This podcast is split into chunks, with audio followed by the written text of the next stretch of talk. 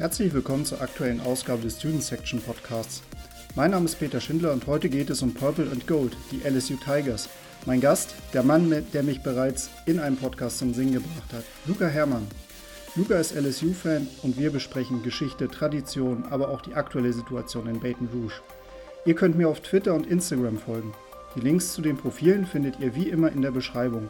Ein Lesetipp, mein neuester Artikel bei Scout Report zum Recruiting-Kalender. Ich wünsche euch viel Spaß mit der aktuellen Episode.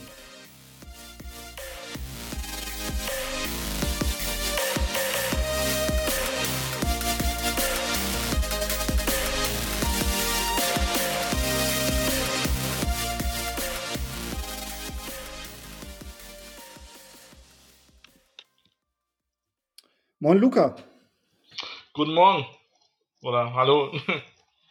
Ja, genau. Also die Zuhörer wissen, können ja gar nicht wissen, wie spät das ist. Äh, wir sagen einfach mal guten Morgen und sagen einfach, dass wir fleißig sind. Ähm, wie geht's dir denn so? Mir geht's soweit gut, den Umständen entsprechend. Es ist immer noch ungewohnt, aber man versucht das Beste daraus zu machen.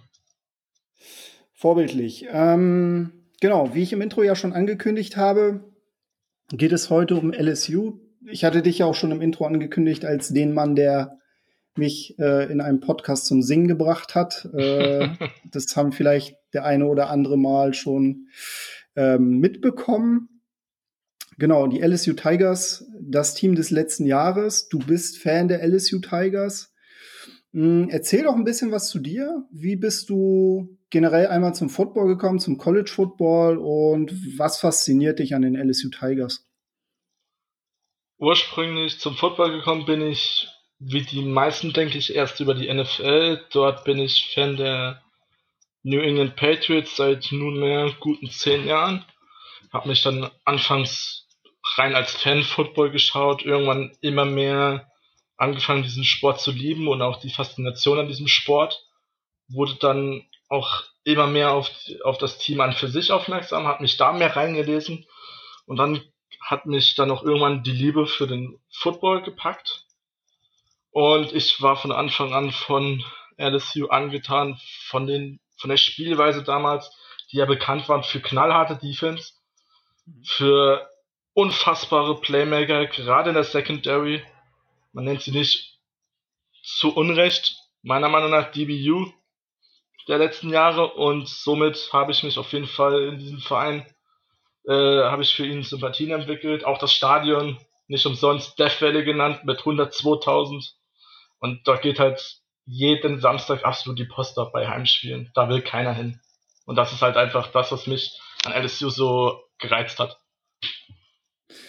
Verständlich. Also du hast es ja gerade erwähnt. Wir werden ja gleich auch noch mal ein bisschen ausführlicher auf die Tradition, die Geschichte dieses Programms ähm, eingehen. Hm, ich glaube, dass das kann man aber schon vorab sagen. Wer sich ein bisschen mit, mit College Football auseinandersetzt, wer auch ähm, ein bisschen Vorberichterstattung guckt äh, über die ESPN-Player, der wird dann häufiger auch mal damit konfrontiert worden sein, dass äh, LSU auf jeden Fall zu den Programmen gehört oder die Atmosphäre rund um das Programm wohl etwas ganz Besonderes ist. Ähm, diese Tailgates, die man ja auch von, von anderen Stadien kennt, die man auch aus der NFL kennt, sollen wo bei LSU extrem, ähm, äh, also was, was ganz Besonderes sein, vor allem die Abendatmosphäre.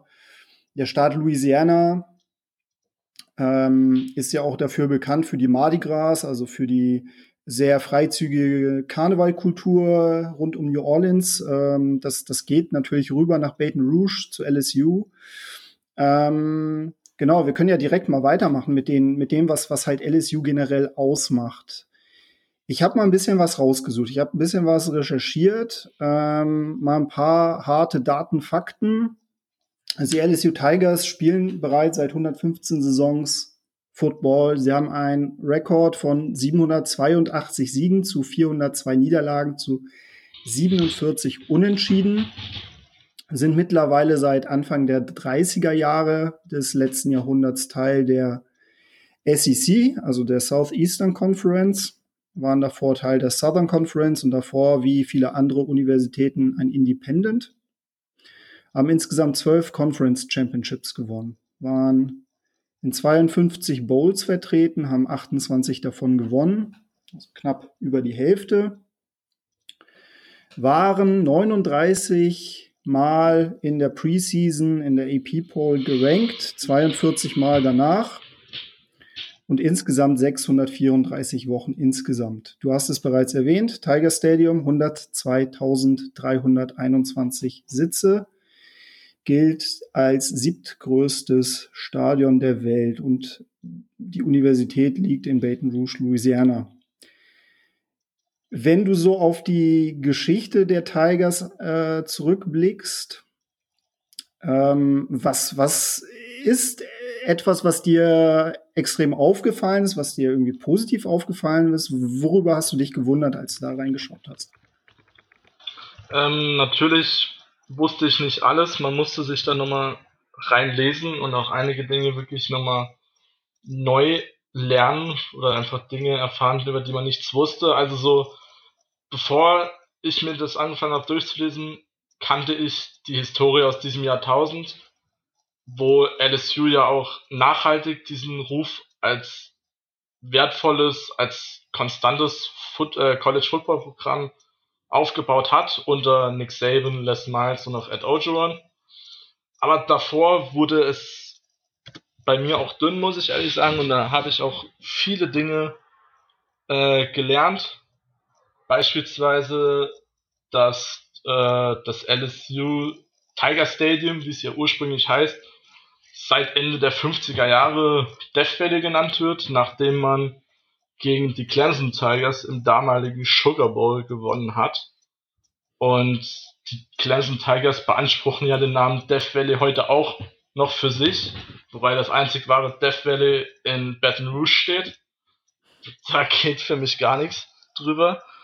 Und die ersten Rivalitäten beispielsweise war halt mit den Auburn Tigers, ebenfalls aus der SEC, der sogenannte Tiger Bowl. Und was mich auch fasziniert hat früher, dass man zwischen den 40ern und 80ern gerade einmal vier Head Coaches hatte, bevor es dann in den 80ern äh, im Programm etwas turbulenter wurde und wo halt auch die Head Coaches nie wirklich konstant im Programm gehalten wurden. Mhm. Genau, also das war tatsächlich extrem auffällig. Und ähm, wenn man bedenkt, also die LSU Tigers, gerade für die Fans, die den College Football vielleicht noch nicht so, so lange verfolgen, an denen kommt man ja in den letzten Jahren kaum vorbei. Ähm, es ist ja so, dass in diesem Jahrtausend äh, LSU quasi in jedem Jahr ein Bowl Game erreicht hat. Das ist äh, etwas, was nicht allen oder nicht vielen Programmen gelingt, ähm, muss man fairerweise sagen. Davor muss man aber auch erwähnen, äh, waren die LSU Tigers ja ein Team, was in der SEC eher als Mitläufer äh, unterwegs war. Also es ist bei weitem nicht so, dass diese ähm, Erfolgsstrecke durch die Head Coaches Les Miles, Nick Saban, Ed Orgeron in den Jahrzehnten davor auch wirklich selbstverständlich war. Ganz im Gegenteil. Ähm, da war, da gab es mal den einen oder anderen Conference-Titel, aber das war wirklich die absolute Ausnahme. Und was mich tatsächlich so in der Recherche gewundert hat, war die Tatsache, dass ähm, Joe Borrow, der ja letztes Jahr äh, die Heisman gewonnen hat, tatsächlich auch nur der zweite Heisman-Gewinner der LSU Tigers war. Also das hat mich tatsächlich regelrecht geschockt, weil für mich auch die LSU Tigers tatsächlich so ein Team sind, wo ich gesagt habe, hey, ähm, das, also gerade im Süden der Vereinigten Staaten, da hat man ja viel Talent und dass es da im Grunde ähm, erst zu Joe Borrow kommen muss, damit die halt einen zweiten Heisman haben, äh, das hat mich tatsächlich gewundert. Mm, der erste im Bunde war Billy Cannon, ja, ja. Ähm, beim, ersten, beim ersten Titel 59. Genau, richtig, genau. Ähm, da hat er die Heisman Trophy gewonnen und wurde da im Grunde danach analog zu Joe Burrow in der ersten Runde des Drafts gepickt. Das hat, hat dich das auch äh, überrascht oder war das, war das, war dir das vorher bekannt? Ähm, ich wusste, dass sie nicht viele Heismans äh, hatten, dass sie kennen damals beim ersten Titel, dass er Heisman wurde, wusste ich, dass es das ansonsten keinen anderen in der Geschichte gab, war mir auch nicht bewusst. Also ich kannte keinen, aber ich war mir halt nicht sicher. Von daher hat es mich auch ein Stück weit überrascht, gerade weil LSU ja auch in den ganz frühen Zeiten um die 40er, 50er gipfelnd halt mit dem National Title schon eine gewisse Bekanntheit hatte im College Football und dass es da nie zu individuellen Auszeichnungen kam, das hat mich überrascht, ja. Hm.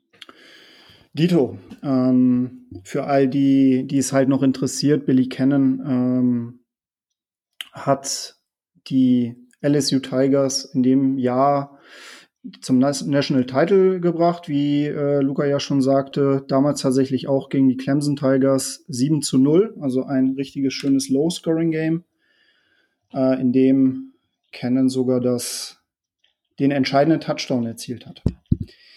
Gut, ähm, was halt definitiv auch nochmal interessant ist, ist halt nochmal diese Entstehung dieses Mythos Death Valley. Äh, du hattest ja bereits erwähnt, dass das im Grunde, äh, dass es ja im Grunde zwei Death Valleys im College Football gibt. Eins in Clemson, eins bei LSU. Was ich halt auch ganz interessant fand, war die Tatsache, dass wie der Name entstanden ist, weil das spricht ja eigentlich auch für das Stadion von, von LSU. Davor war es bekannt als Death Valley, also man wird quasi taub, wenn man da ist. Die Atmosphäre in diesem Stadion war schon damals wohl extrem intensiv, extrem laut und seit dem Sieg gegen Clemson ähm, hat man es umtaufen lassen in Death Valley. Extrem interessant. Vielleicht noch ein paar Worte zu den Rivalitäten. Ähm, wer, welche Rivalität sticht denn so aus, äh, aus deiner Sicht raus bei den LSU Tigers? Ähm, welcher raussticht, auch wenn sie noch nicht sehr alt ist, ist die Rivalität mit Alabama. Aufgrund äh, der Vergangenheit von Nick Saban, eben als Head Coach von LSU. Wie gesagt, Rivalität denkt man zwar erst so an uralte Rivalitäten, Alabama, Auburn, Tennessee, Auburn oder ähnliches, aber wie gesagt, diese Rivalität hat halt seit den letzten 10, 15, 20 Jahren richtig an Fahrt aufgenommen und polarisiert halt auch noch äh, Jahr für Jahr. Mhm. Also welche, also auf jeden Fall definitiv kann man kann man kann man nicht anders sagen. Also ich glaube, wer sich das äh, Spiel LSU Alabama 2019 mal angeschaut hat, ähm, der wird der wird das sicherlich bestätigen können. Da gab es halt natürlich auch in den letzten gerade in diesem Jahrtausend natürlich auch einige sehr interessante Spiele. Ähm, was man definitiv auch noch mal erwähnen sollte, es gibt eine historische Rivalität noch mit Arkansas ähm, um die Golden Boot Trophy. Mhm. Arkansas ja mittlerweile ein Programm, was eher unter ferner Liefen unterwegs ist. Ähm, du hast es schon erwähnt, den Tiger Bowl zwischen Auburn und LSU. Äh, man hat mit den Florida Gators noch eine Rivalität. Das ist die Rivalität, die LSU jedes Jahr gegen das Team aus der SEC East spielt. Und man hat dann im Grunde noch den Magnolia Bowl gegen Ole Miss, Mississippi State gibt es auch noch eine Rivalität, Texas AM, Tulane. Was man aber definitiv sagen kann, ähm, anders als es jetzt beispielsweise bei Florida Georgia der Fall ist oder bei Oklahoma Texas oder bei Michigan gegen Ohio State, ähm, also ich weiß nicht, ob du es vielleicht auch so bestätigen würdest, aber es ist jetzt keine Rivalität dabei, wo, wo man sagen würde, okay, das ist jetzt der absolute Erzfeind oder die, das ist jetzt der Erzfeind äh, seit äh, Jahrzehnten, sondern es sind halt so, dass sich die Rivalitäten tatsächlich also es gibt halt viele, viele Rivalitäten, aber die sind halt hm, nicht so intensiv, würde ich jetzt mal behaupten, wie es jetzt bei anderen äh, Rivalitäten College Football der Fall ist. Da stimme ich dir auf jeden Fall zu. Also man hat gewisse Rivalitäten, wie du gesagt hast, aber jetzt keine, wo halt Jahrzehnte geht und wo auch wirklich ein Hass drin ist. zwischen den beiden College-Programmen. Also das hat man ehrlicherweise nicht. Da gebe ich mhm. dir recht. Sehr gut. Hm, gibt es noch von deiner Seite aus äh, irgendwelche Anmerkungen, Ergänzungen zum, zur Geschichte von LSU? Ähm, ich denke mal, da wir auf das äh, neue Jahrtausend, also praktisch die Hochzeit von LSU zu sprechen kommen, würde ich eigentlich sagen, nein, wie, wie du schon gesagt hast, die, oder wie wir äh, besprochen haben, die Hochzeit war halt Ende der 50er unter Paul Dietzel, das war damals der Head Coach, und 1959 halt den National Title, aber ansonsten, ja, wie gesagt, die Ho absolute Hochzeit kam halt dann Anfang des 21. Jahrhunderts. Genau. Was man vielleicht, was mir vielleicht noch einfällt, ist, ähm, das ist, das ist, glaube ich, auch etwas, was, was der eine oder andere schon bemerkt hat. Äh, äh, der Schlachtruf lautet ja Go Tigers, aber Go halt nicht als G-O geschrieben, sondern G-E-A-U-X. Ähm, also de facto das französische Pendant, ähm, beziehungsweise französisch geschrieben, französische Schreibweise. Ähm, das hat damit zu tun, dass äh, der Staat Louisiana ähm, vor einigen Jahrhunderten noch französisches Territorium war, französisches Gebiet war. Ähm, deswegen da halt noch eine gewisse französische Einfluss hat, dass so eine Art popkultureller Einfluss äh, ist und ähm, nur damit sich keiner demnächst fragt, wo kommt das eigentlich her? Genauso wie das, Aber genau. genauso wie das schöne Trikot von Joe Burrow bei seinem, bei seinem letzten Spiel, wo er, wo er nochmal dem Staat Louisiana einen Andenken gesetzt hat, indem er seinen Namen ebenfalls hinten nicht mit o, äh, OW, sondern jetzt musst du mir helfen, Doppel R E A O X, genau. richtig? Ja. Genau, genau, genau. ja, genau. Joe Burrow, anders geschrieben, das, das, kon das hat er sich ja auch irgendwie letzte Saison schon mal aufs Trikot schreiben lassen. Sehr, sehr sympathisch. Ja. Gut, aber kommen wir, kommen wir doch zu einem ähm, aktuelleren Thema. Wir sind ja jetzt nun gerade ein paar Tage nach dem Draft. Ähm, und die LSU Tigers sind, ja, können ganz zufrieden sein, würde ich jetzt mal sagen. Ähm, mit 14 Draft, Draft Picks, die meisten Draft Picks eines Colleges überhaupt in einem Draft. Luca, hast du damit gerechnet? War das so zu erwarten? Ähm, würde ich sogar sagen, nein. Also das, da musste man schon ein sehr großer Optimist sein. Ich meine, so ein kleiner Stat.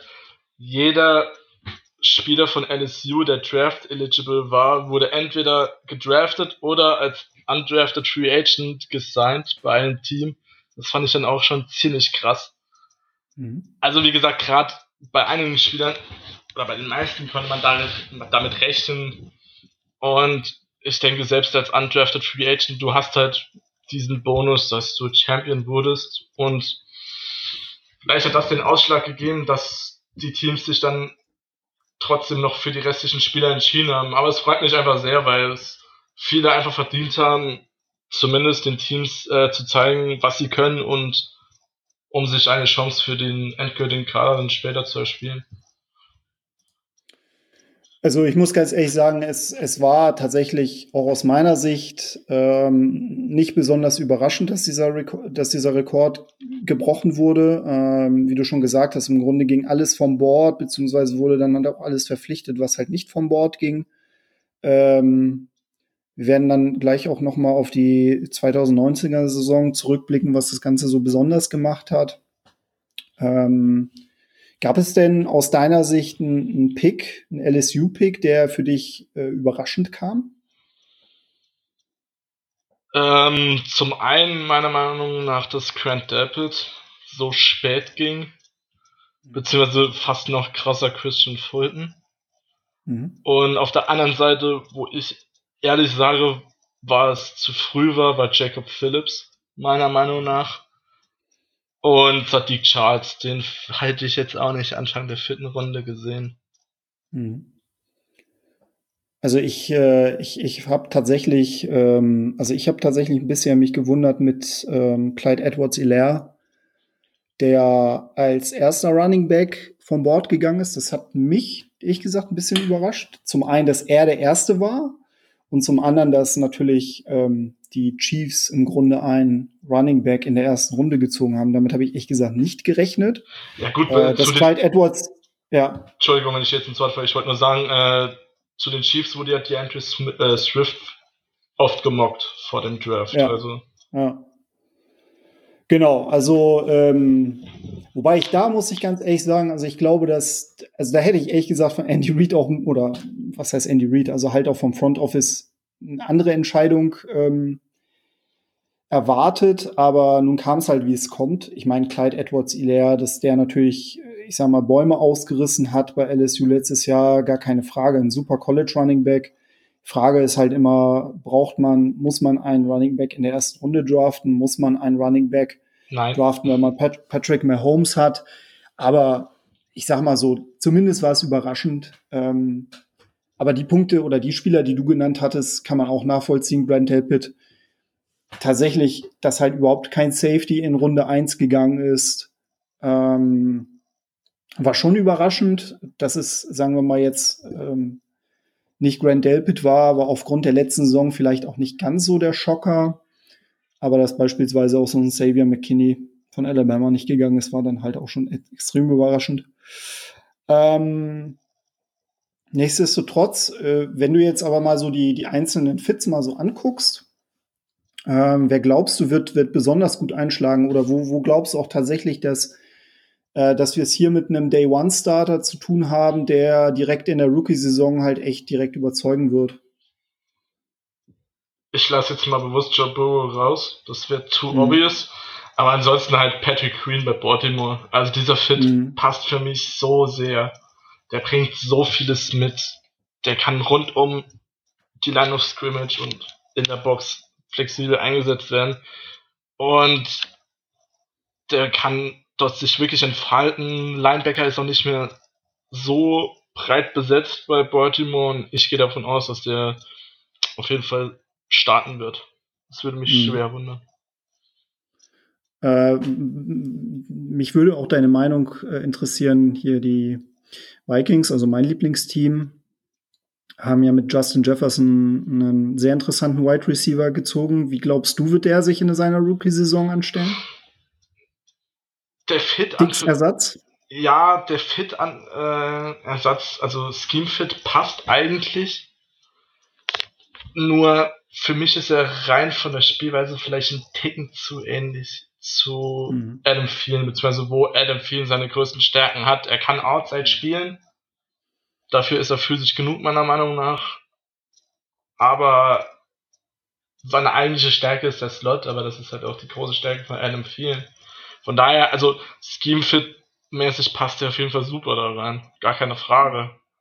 Wird halt spannend äh, sein, wie der da eingebaut wird. Genau, also das habe ich tatsächlich auch sehr, sehr häufig gelesen und, und ähm, teile die Meinung auch, dass, ähm, dass, dass er sehr, also ähnlich spielt wie Adam Thielen. Muss halt tatsächlich mal gucken. Ne? Also ich hoffe einfach mal, dass man den halt so positionieren kann, dass die sich halt möglichst gut ergänzen, weil ich sag mal, ein Stefan Dix, der wollte natürlich weg von Minnesota, das war klar, der hat, äh, hat er entsprechend die PR gemacht. Ähm, nun musste man natürlich diesen Need bedienen, hatte halt keine Möglichkeit mehr, ähm, die Top 3 Receiver irgendwie abzugreifen. Aber ich muss ganz ehrlich sagen, ich habe irgendwie ein gutes Gefühl bei ihm. Ähm, ich fand, der war auch ein bisschen, also ich hatte den auch tatsächlich letztes Jahr bei LSU relativ weit oben, was, ähm, was sein Potenzial angeht. Mhm. Äh, ob er direkt im ersten Jahr äh, schon die Leistung bringt, muss man halt mal sehen. Ähm, aber ich bin optimistisch, sagen wir es mal so. Genau. Ähm, ein Spieler, der, der ja nicht gedraftet wurde und von dem ich mich tatsächlich extrem unterhalten gefühlt habe in der letzten Saison, ähm, war Tight End Thaddeus Moss, Thad Moss. Hm, war das, kam das, kam das so? Also hast du wirklich damit gerechnet, dass er nicht gedraftet wird? Also ich war ehrlich gesagt stellenweise ein bisschen geschockt. Ähm, ein Stück weit hat es mich auf jeden Fall überrascht. Also man kannte seine Verletzungsprobleme. Ja. Man wusste, dass er vor der letzten Saison eigentlich noch keine Production hatte. Also es war jetzt wirklich dieses One-Hit-Wonder. Ja. Aber dass er gar nicht vom Board geht, hat mich schon gewundert. Aber ich bin gespannt, gerade jetzt, wo er bei Washington unterschrieben hat, wenn er gesund ins Training Camp, in welcher Form es auch immer das geben wird, wenn er da gesund ist, der hat Chancen auf jeden Fall für mich, Teil 1 oder Teil 2 zu werden. Also so, so klasse sind die dort nicht aufgestellt. Mhm. Also auf jeden Fall ein äh, Schnäppchen, kann man sagen. Äh, ich meine, gut, im Endeffekt macht es dann wahrscheinlich keinen Unterschied mehr, ob man den irgendwie in der siebten Runde draftet oder als undrafted Free Agent. Aber wie gesagt, ich, mich es ehrlich gesagt ein bisschen überrascht, ähm, weil ich glaube, dass er tatsächlich ein, äh, auf der Position durchaus Potenzial hat, äh, seine Spuren zu hinterlassen. Genau. Aber warten wir mal ab. Hm. Dann lass uns doch mal auf die 2019er Saison gucken. Ähm, ich habe natürlich ein kleines Recap vorbereitet. Also die LSU Tigers sind 2019 mit hohen Ambitionen gestartet. Äh, ich kann mich noch erinnern, da saß ich mit Julian Barsch in seinem Podcast und durfte tatsächlich ein bisschen was über die LSU Tigers erzählen. Habe mir da auch die, das Spielermaterial damals angeguckt und habe festgestellt, wow, das Team hat Potenzial. War aber tatsächlich etwas ernüchtert in Bezug auf die Offense, weil das ist vielleicht so etwas, was wir jetzt auch in dem historischen Teil noch nicht gesagt haben. Aber die LSU Tigers waren in den letzten Jahren vor allem und in den letzten zwei Jahrzehnten nicht das Team, was mit einem tollen Passspiel überzeugt hat, sondern halt eher wirklich ein extrem lauflastiges Team. Und mit Joe Burrow hatten sie einen Quarterback, der nun in seine zweite Saison ging, der in der ersten Saison ich sag mal, solide gespielt hat. Und ich habe ihn in diesem Podcast als Game Manager bezeichnet. Das war für mich so der typische Game Manager, der die Bälle locker verteilt, aber wo über das Laufspiel das meiste gekommen ist. Nichtsdestotrotz ähm, war auch schon da klar, dass man einen sehr, sehr großen Supporting Cast hatte, dass man eine sehr starke Defense hatte und ich sag mal so, es ging gut los in die Saison. Also man hat ähm, tatsächlich den ersten großen Stolperstein überstanden mit Texas. War, es war ein bisschen überraschend, dass die vielleicht da in der Secondary ein bisschen Probleme hatten, aber man ging durch. Es war, es, es war ein bisschen zu spannend. Es war ein bisschen zu spannend, da gebe ich dir recht. Also ähm, es war ein sehr hochklassiges Spiel und es wird mit Sicherheit eins, eins der Spiele sein, was man auch in den Top Ten Listen finden wird von den besten Spielen der letzten Saison. Aber dann ging diese Maschine ins Laufen und mit vielleicht der einen oder anderen Ausnahme kam sie auch kaum mehr ins Stottern. Man gewann alles. Man gewann wirklich alles und ähm, selbst Defenses, starke Defenses wie die von Auburn oder Georgia waren, ehrlich gesagt, keine übermäßig große Herausforderung. Man ging ins Halbfinale. Über das Halbfinale schweige ich jetzt einfach mal als Oklahoma-Fan. Und dann tue ich dir den Gefallen und mach das auch. sehr schön, sehr nett. Ähm, und dann gewann man doch schließlich gegen Clemson, die sich stellenweise dann doch ganz gut gewehrt haben. Alles in allem eine 15 zu 0 Saison. Lieber Luca, hast du vor einem Jahr oder vor neun Monaten damit gerechnet, dass es so weit kommen würde? Also, wenn ich jetzt Ja sagen würde, würde mir das keiner glauben. Ich würde es mir selbst nicht glauben, so ehrlich bin ich. Also, Burrow kam ja damals schon als talentierter Quarterback von Ohio, ähm, keine Frage aber in seiner ersten Saison, wie du sagtest, es ging halt auch noch viel über das Laufspiel, er war ein Game Manager. Die Defense war stark, keine Frage, aber man hat diesen Quantensprung nicht kommen sehen. Es war das zweite Jahr von ähm, Ed Orgeron, also er hat gerade seine Kultur etabliert. Man hatte Steve Ensminger schon als Offense Coordinator. Also von daher gewisse Konstanten waren vor der letzten Saison schon da. Also wurde ja jetzt nicht alles neu umgekrempelt. Und von daher war diese Explosion gerade offensiv ähm, absolut nicht abzusehen, meiner Meinung nach. Mhm.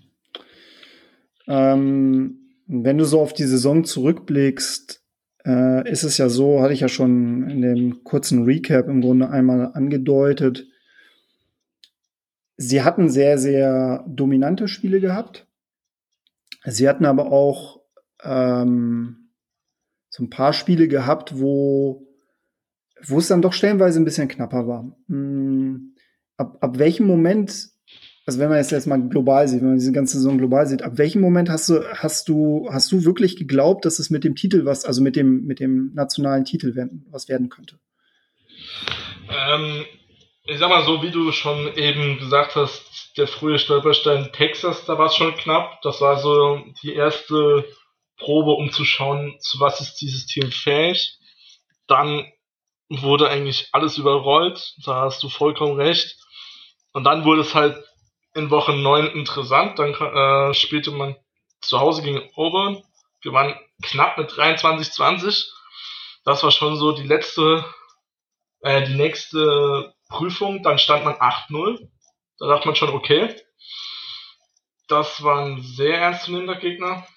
Dann kam eine Bye Week, um sich dann voll und ganz auf das absolute Highlight-Spiel des Jahres vorzubereiten. Äh, in Woche 11 bei Bama 46, 41. Für mich das überragendste Spiel des Jahres. Also es hatte alles. Und man wusste auch schon, wenn man die SEC gewinnen will, wenn man ins, ins Championship Game kommen will, muss man Bama schlagen. Und nachdem man dann halt äh, gegen Bama gewonnen hat, stand man 9-0, 5-0 in der Conference.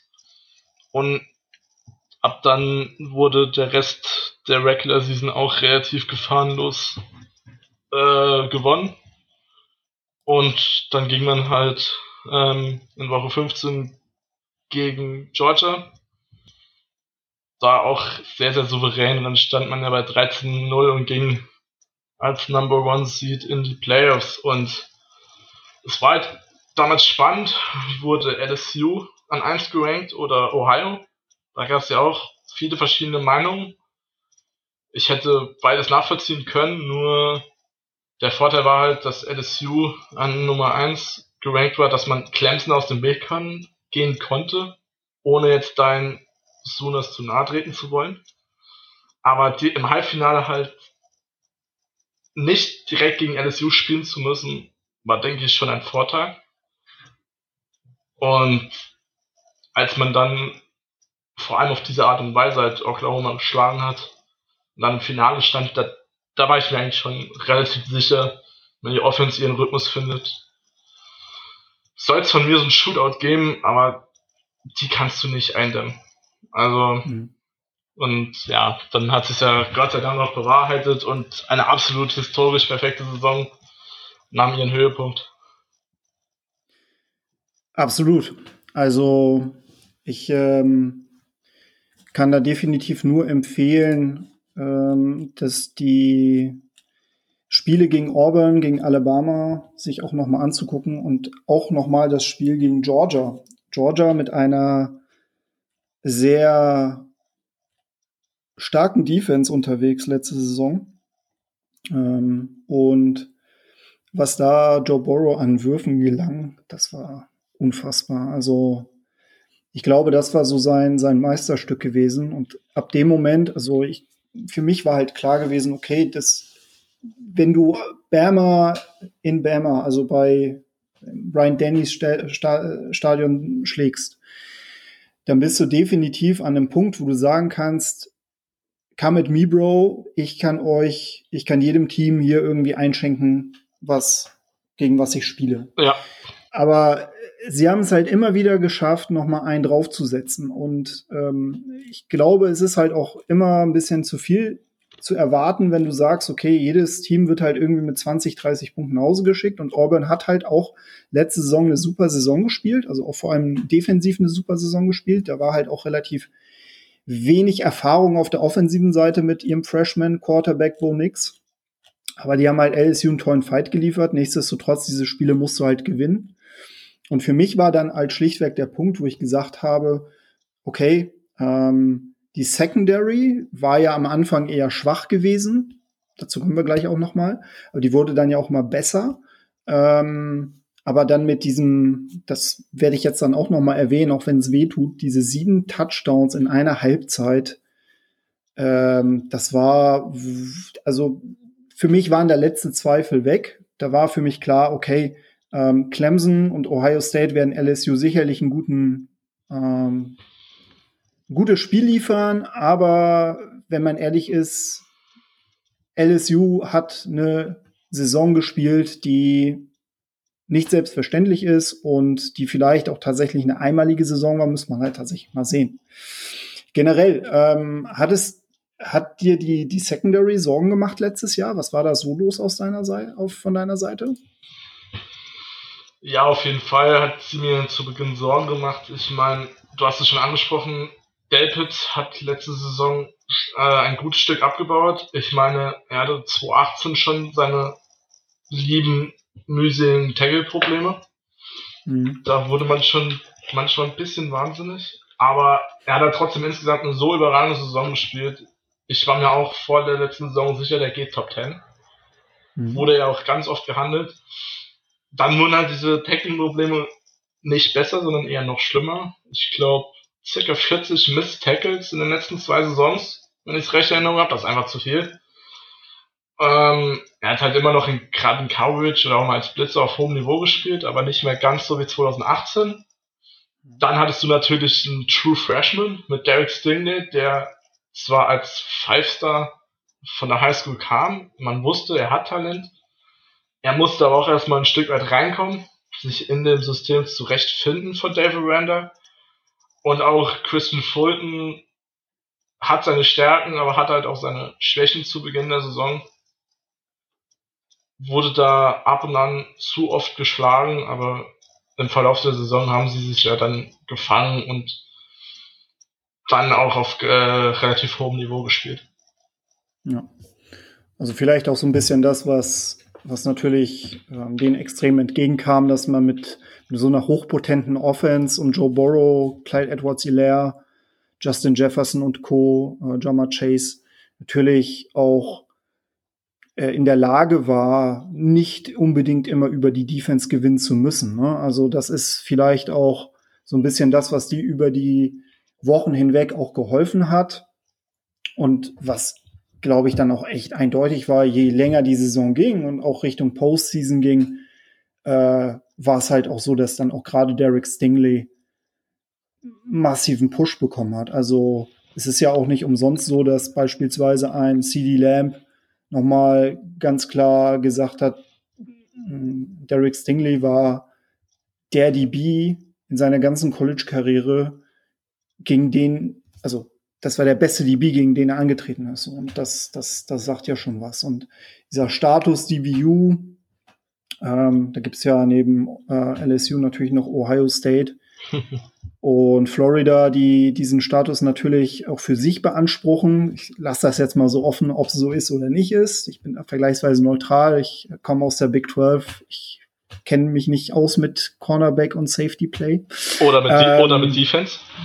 Oder mit Defense generell, genau. Also ich hoffe, dass das mal irgendwann wieder was wird, aber es ist im letzten Jahr nicht so der Fall gewesen.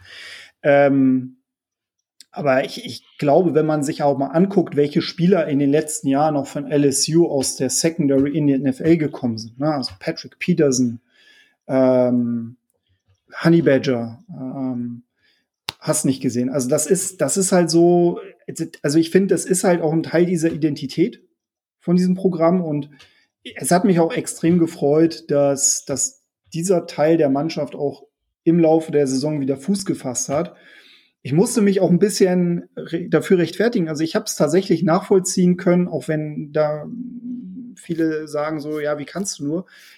Grant Helpett hat ja den, den Award gewonnen für den besten DB im Lande und ich habe halt immer gesagt, ja, mag ja sein, dass er vielleicht 2019 nicht die, die Leistung gebracht hat, aber aus meiner Sicht hat er das Potenzial oder hat auch gezeigt, dass er definitiv der Beste ist, auch wenn er es vielleicht in der Saison nicht abgerufen hat. Nichtsdestotrotz für mich eine Ausnahmeposition und ähm, ja, genau. Ja, auf jeden Fall, wobei auch Derek Stingley für mich den Freshman of the Year sowas von geklaut bekommen hat. Also, wie man da gegen Stingley argumentieren kann, das verstehe ich bis heute nicht. Werde ich auch nicht ja. verstehen. Ja. Aber ja. So ist es dann halt, ne? Gut, dann ähm, schließen wir mal 2019 ab und werfen mal einen Blick in die Zukunft. Ähm, ob es tatsächlich die Saison 2020 dann wird oder ob wir dann erst im Januar ähm, College Football sehen werden, das, das müssen wir noch mal abwarten. Noch ist nichts abgesagt, noch ist nichts verschoben, deswegen gehe ich mal davon aus, dass wir im Herbst irgendwie in irgendeiner Form College Football haben werden. Interessanterweise gab es heute, also wir nehmen jetzt hier am Samstag auf, nee, Quatsch, am Freitag auf, gab es äh, erste Gerüchte, dass ähm, der SEC-Commissioner gesagt hat, dass er sich auch unter Umständen vorstellen kann, dass die SEC als einzige Conference spielt. Ich weiß es nicht. Wir müssen mal abwarten. Aber was auf die LSU Tigers äh, zukommt, ist die Tatsache, dass sie ja extrem viel Spieler verloren haben. Ähm, wenn du da jetzt mal guckst, auf die Spieler, die gegangen sind, es sind ja nicht nur die Spieler, es sind ja auch äh, ein bisschen was am Coaching-Staff hat sich geändert. Wer wird dir denn am meisten fehlen? Schwierig, da einen einzelnen festzumachen, weil es einfach zu viele sind. Leider. Mhm. Aber ich. Ja, ob man jemals wieder so einen Quarterback wie Joe Burrow finden wird, mag dahingestellt sein. Das wird ganz, ganz schwierig. Das wird, das wird man natürlich merken.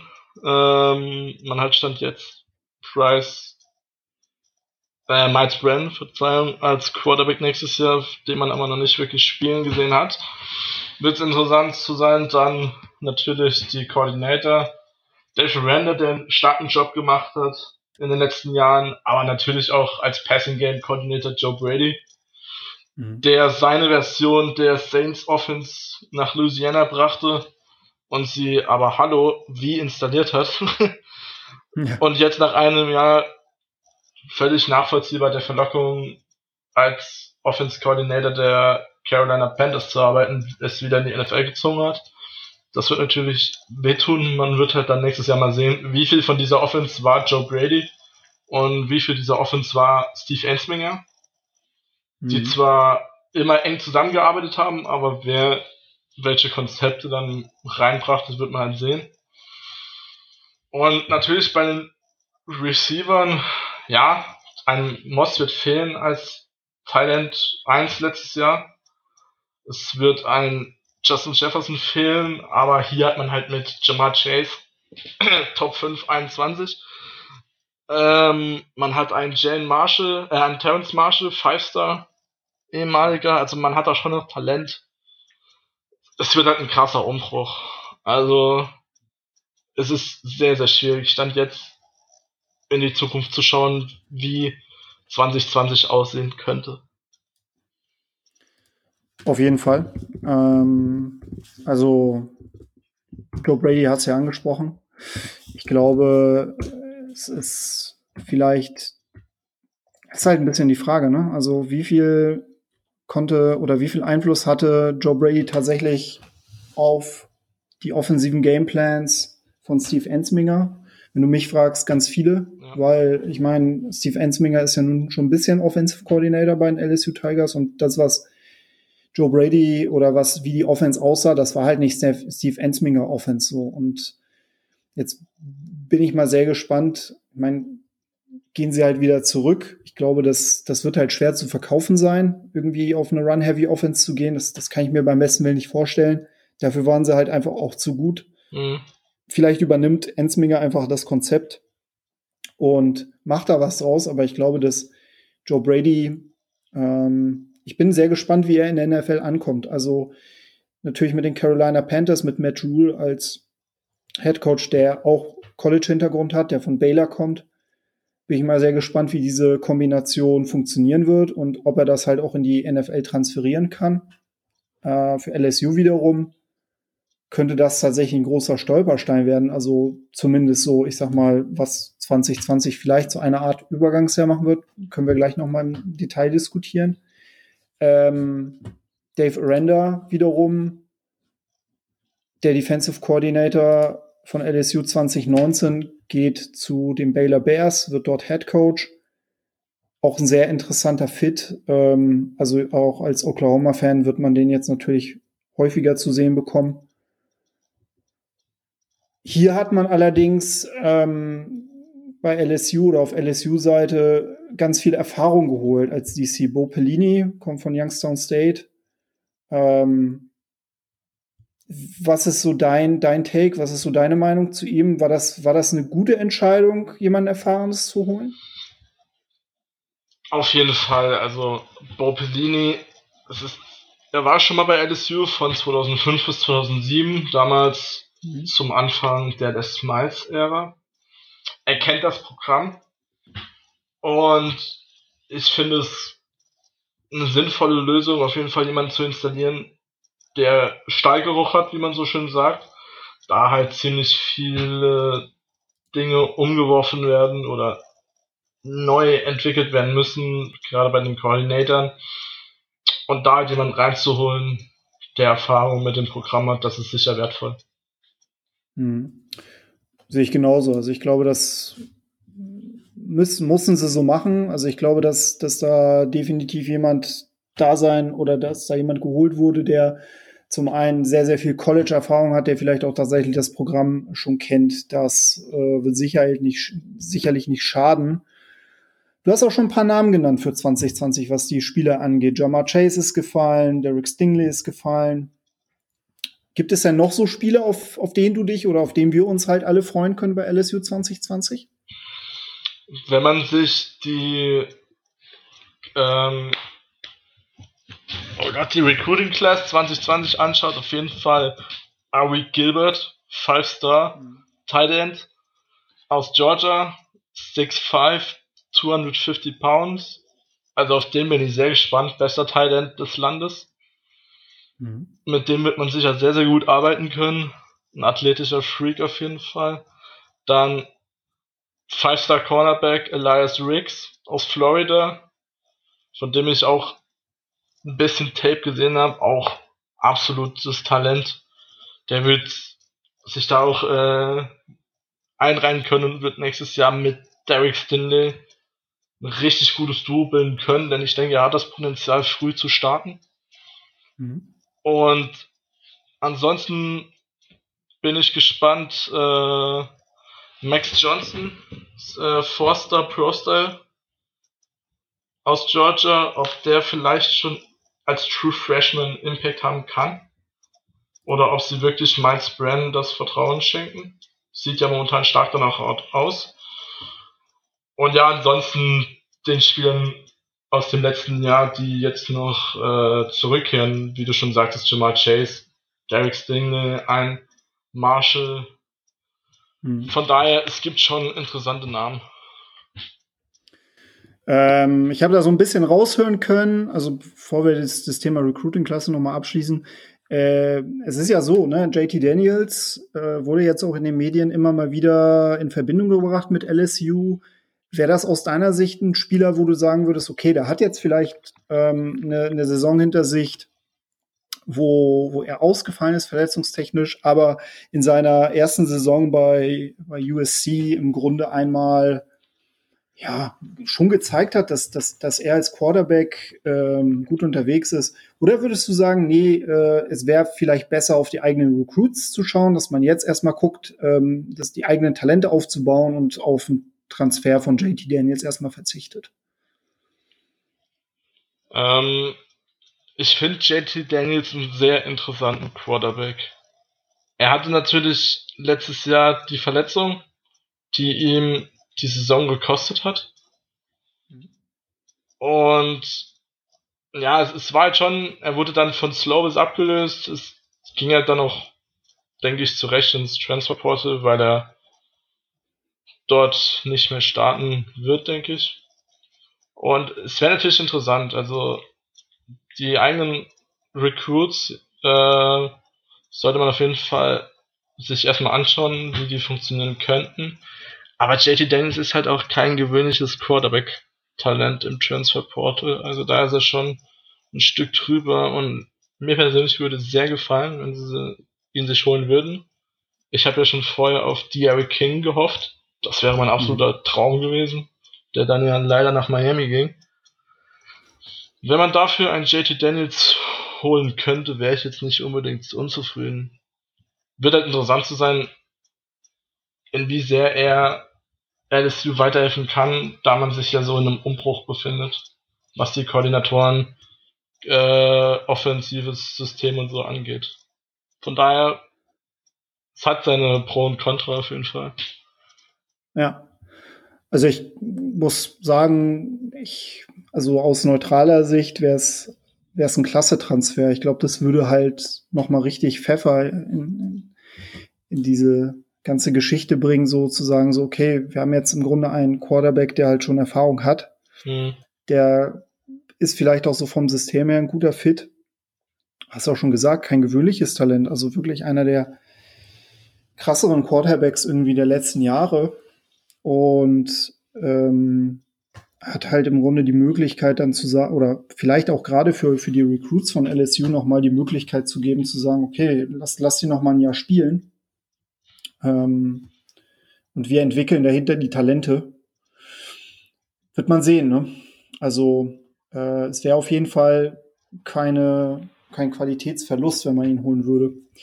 Vielleicht nochmal zur, zur Recruiting Class. Du hast ja schon ein paar interessante Namen genannt. Vielleicht nochmal der Vollständigkeit halber, so 24-7 Sports hat die Klasse 2020, die Recruiting-Klasse 2020 von LSU Nummer 4 gerankt im Lande und Nummer 3 in der SEC. Das ist ja häufig so, dass du irgendwie einen sehr, sehr großen Anteil von SEC-Teams in der Top 10 oder Top 20 hast. Also es reicht halt quasi nur für Rang 3, aber ähm, das bedeutet erstmal gar nichts. Also das muss nichts Negatives bedeuten, sagen wir mal.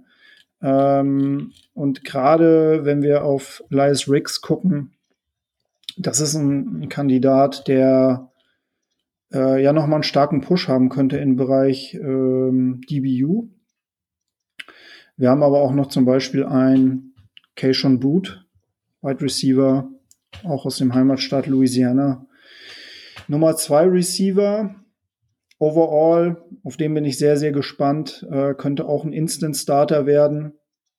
Muss man mal schauen. Ähm, aber was halt natürlich LSU immer wieder schafft, ist, einen großen Haufen von fünf Sternen und vier Sternen Recruits zu organisieren. Äh, ich glaube, dass auch gerade diese Kultur, die Ed Orgeron da geschaffen hat, dass die auf jeden Fall dazu beiträgt, dass man auch gerade sehr, sehr knappe Recruiting-Battles ähm, gewinnen kann. Ich mir jetzt nochmal schnell irgendwie die 2021er Klasse angucke.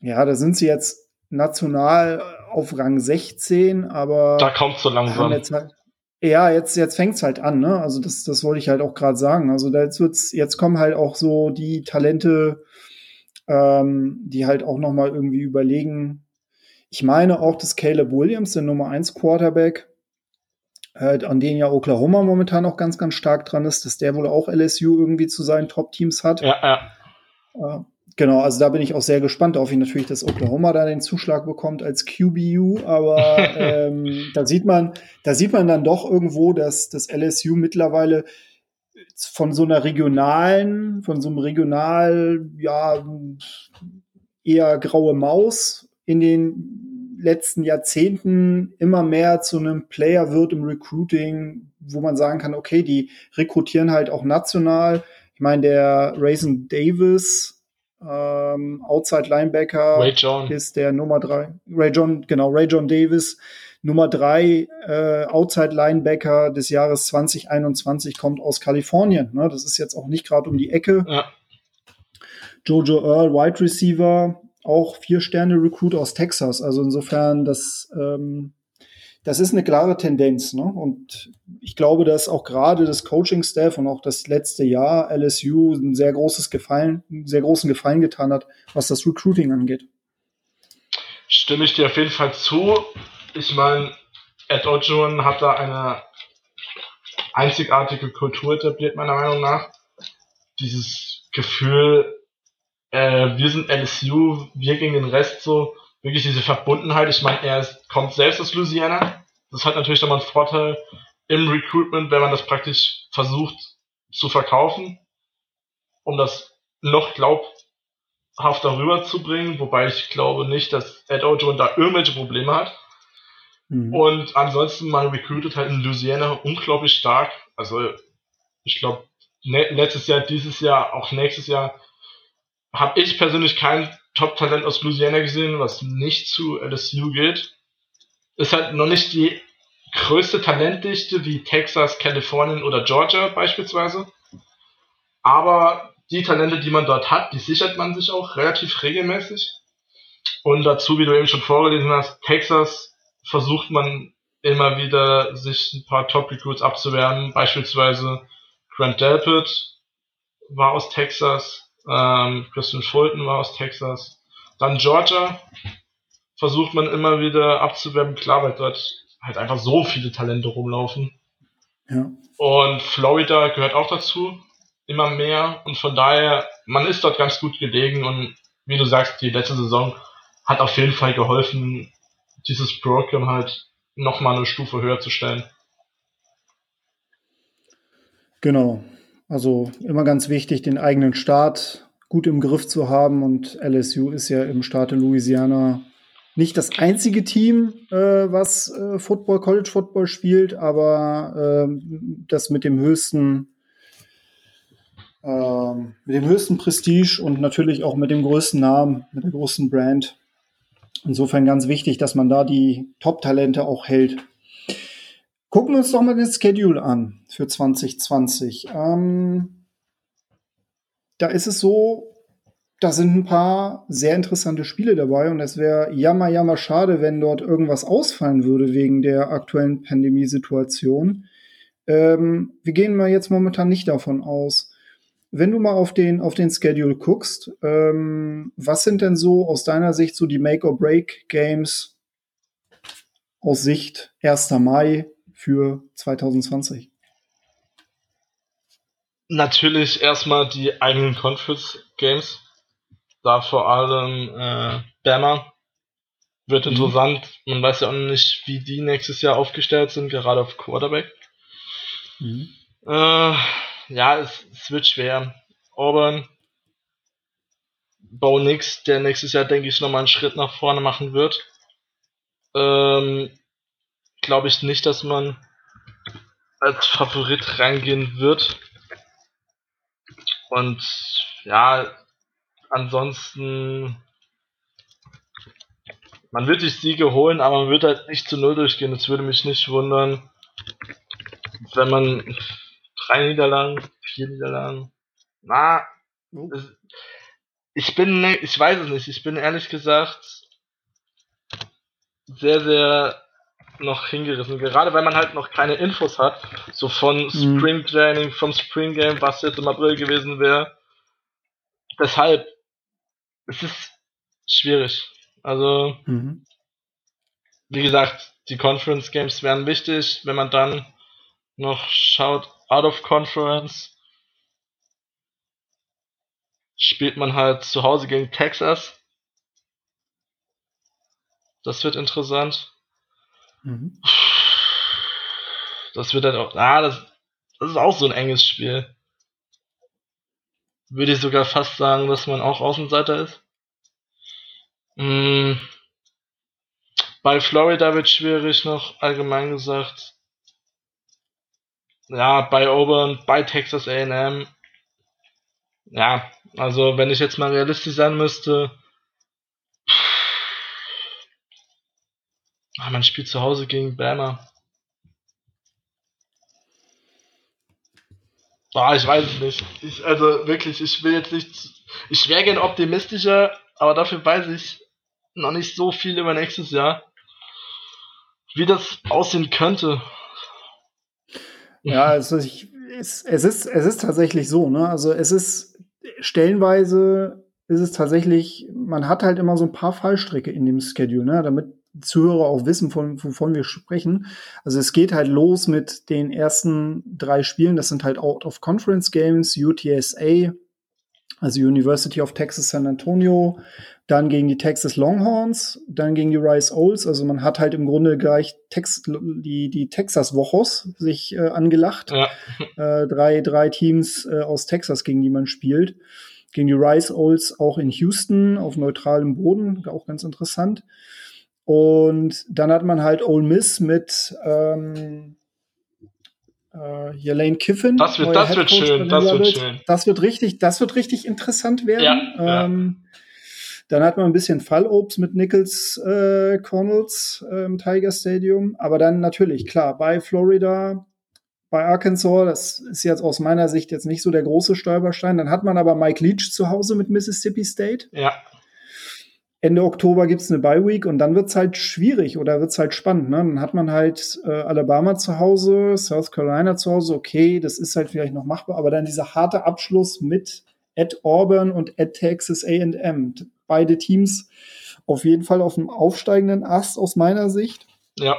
Ähm, also da, das wird schon eine sportliche Saison werden. Und du hattest gesagt, so drei Niederlagen, vier Niederlagen ich dachte erstmal, hm, okay, das ist vielleicht ein bisschen pessimistisch gedacht. Aber wenn ich mir den Schedule jetzt noch mal so genau angucke, ja.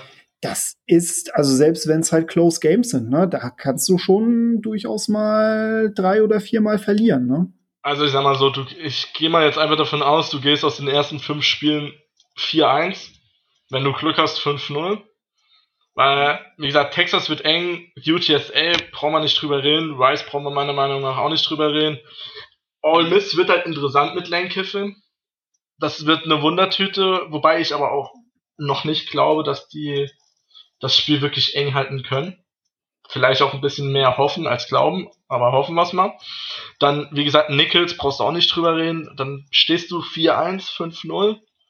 Und wie du sagst, Oktober, dann wird's halt richtig knackig. Und bei Florida mit Kyle Trask, das wird richtig schwer.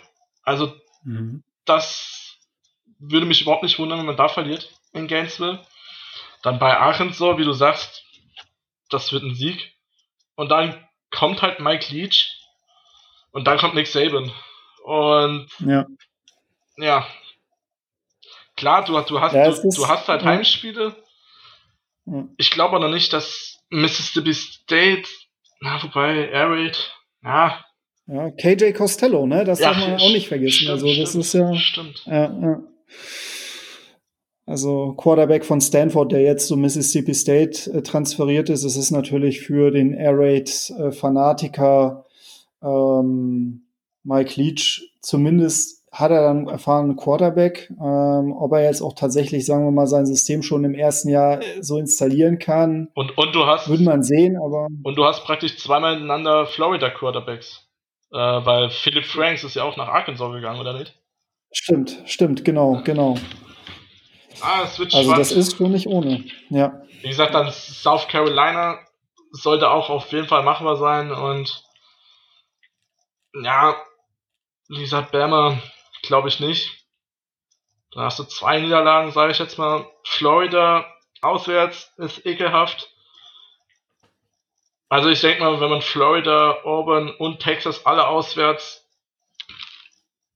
ich wäre schon überrascht bei zwei Siegen, muss ich ehrlich sagen. Mhm. Wie gesagt, es sind alles aufsteigende Programme, alles talentierte junge Quarterbacks, Bo Nix, Kellen Mond, Kai Trask. Also es wird schwer. Es wird ganz schwer nächstes mhm. Jahr.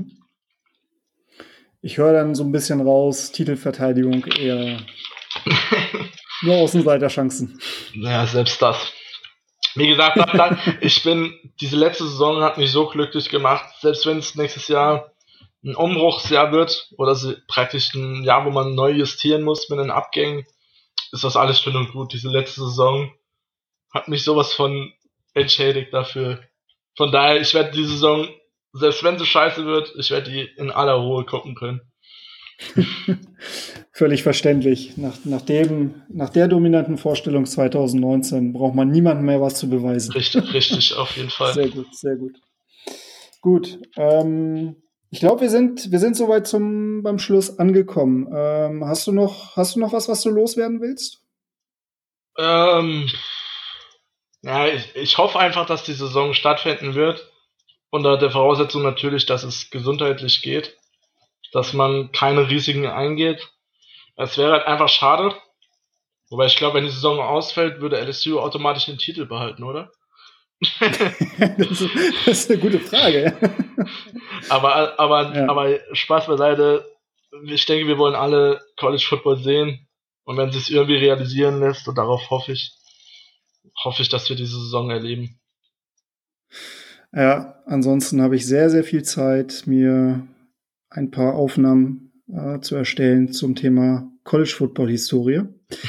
Nein, aber ich bin da, ich bin da voll bei dir. Also ich, äh, ich hoffe natürlich auch, dass das alles irgendwie stattfindet. Vielleicht sind wir da auch ein paar Wochen ein bisschen schlauer und wissen, okay, wie, wie geht's voran. Ähm, ich meine, es gab ja schon den einen oder anderen, der bei Twitter gesagt hat, äh, wenn man den Leuten im Süden sagt, dass wenn sie jetzt zu Hause bleiben, äh, sie garantieren, äh, dass im Herbst College Football stattfindet, dann wirst du keinen Menschen mehr vor der Tür sehen, bis das Virus gestoppt ist. Mal abwarten. Momentan sieht's ja nicht so danach aus, aber wir bleiben einfach optimistisch. Ansonsten, Luca, vielen herzlichen Dank für deinen Besuch hier. Immer gerne, es hat mir riesig Spaß gemacht. Dem kann ich auf jeden Fall so zustimmen. War eine sehr, sehr launige und sehr interessante Unterhaltung. Ähm, genau. Ich bedanke mich auf jeden Fall auch bei allen Zuhörern dieses Podcasts. Ähm, wie immer natürlich äh, ein kleiner Hinweis. Man kann diesen Podcast abonnieren äh, über den Player eurer Wahl, auch über Apple Podcasts, Spotify etc. Äh, wenn ihr diesen Podcast bei Apple Podcast hören solltet, bin ich sehr froh darüber, wenn ihr mir eine Bewertung dalasst, eine Rezension dalasst. Das hilft diesem Podcast dann halt auch noch mehr Zuhörer zu finden, was natürlich, sagen wir mal, mein Mission Statement nochmal äh, powert, dass je mehr Leute diesen Podcast hören, vielleicht auch mehr Interesse haben, College Football zu gucken. Also dieser Podcast ist wirklich nur dazu da, Leute zu animieren, College Football zu gucken, genauso viel Freude an dem Thema zu haben wie wir beide. Und äh, genau, ansonsten, wie gesagt, scoutreport.de, dort findet ihr deutschsprachigen College- und Pro-Football-Content. Ich habe jetzt äh, gerade einen Artikel rausgebracht zum Recruiting-Kalender. Das heißt, wenn ihr euch ein bisschen smarter machen wollt zum Thema Recruiting, da kommt in den nächsten Wochen was. Ansonsten wird dort auch relativ viel in Richtung Preview von mir zu lesen sein in den nächsten Wochen. Schaut gerne rein, falls es euch interessiert. Genau, nächste Woche geht's weiter. Thema steht noch nicht so ganz fest. Mal gucken, vielleicht wieder was Aktuelleres, ansonsten vielleicht auch wieder was mit Gast, das weiß ich noch nicht. Ähm, genau. Bedanke mich bei euch und ich hoffe, wir hören uns nächste Woche. Go. Bis dann. Ciao. Go Tigers!